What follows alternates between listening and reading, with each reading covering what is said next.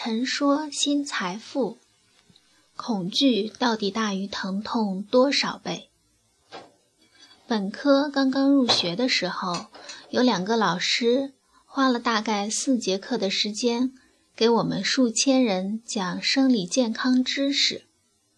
一个是中年女老师，我已经忘记了长什么样，她让绝大部分男生记住了，尽量的去远离嫖娼。那位中年女老师讲了一个数字，说，零五年左右的大学男生参与嫖娼的百分比远大于人们的认知。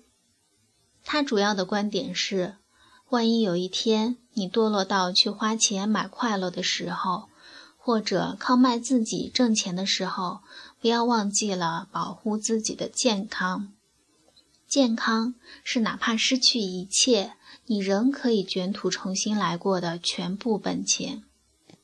他给许多数字证明了许多人追求快乐的时候是不顾后果的，要不然也不会有许多家庭意外的多出几个孩子来，女子医院也不会雨后春笋般的长到大学城里。另一个老师是高级职称的校医院人员。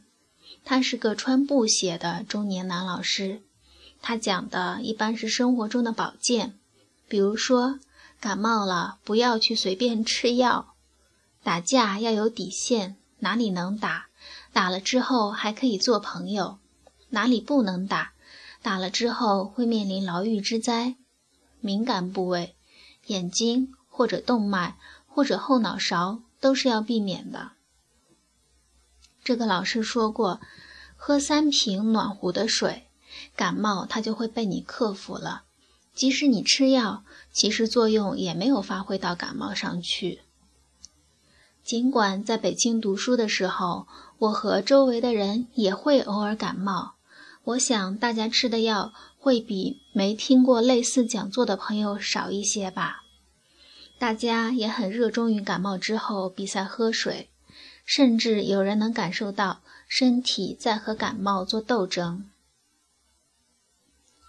印象最为深刻的是这位看上去朴素敦厚的男老师，他参加过越南战争，他没有在一线和敌人拼杀，他是紧跟着部队的医生。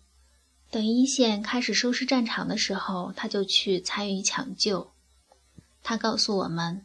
如果有一天肚皮划破了，千万不要吓得到处奔跑，也不要不知所措的任由肠子是在体外流淌。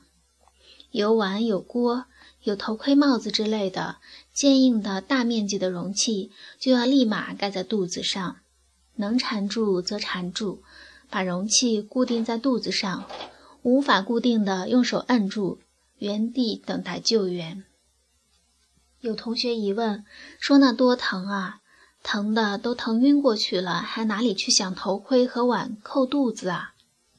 那位老师讲：“你的肚子被崩开的时候，其实对死亡的恐惧已经不会再让你感受到疼痛了。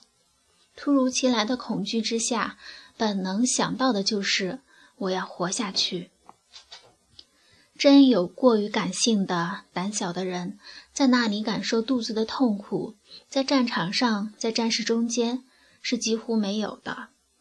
他们心里面只有一个念头：活着回去。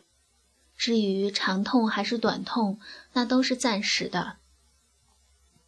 想想现在没有实体战争的年代，年轻人在面临职业选择，中年人面对婚姻的进退。他们常常看到的是痛苦，关心痛苦的内容和程度；常常忽略的是恐惧，恐惧的内容和结果。如果在处理这些两难的问题上，少去感受你的痛苦，多去分析你的恐惧和最终目标，幸运的话，再找到一个类似“我要活着回去”的念头，那么多么两难，多么痛苦。都会是暂时的。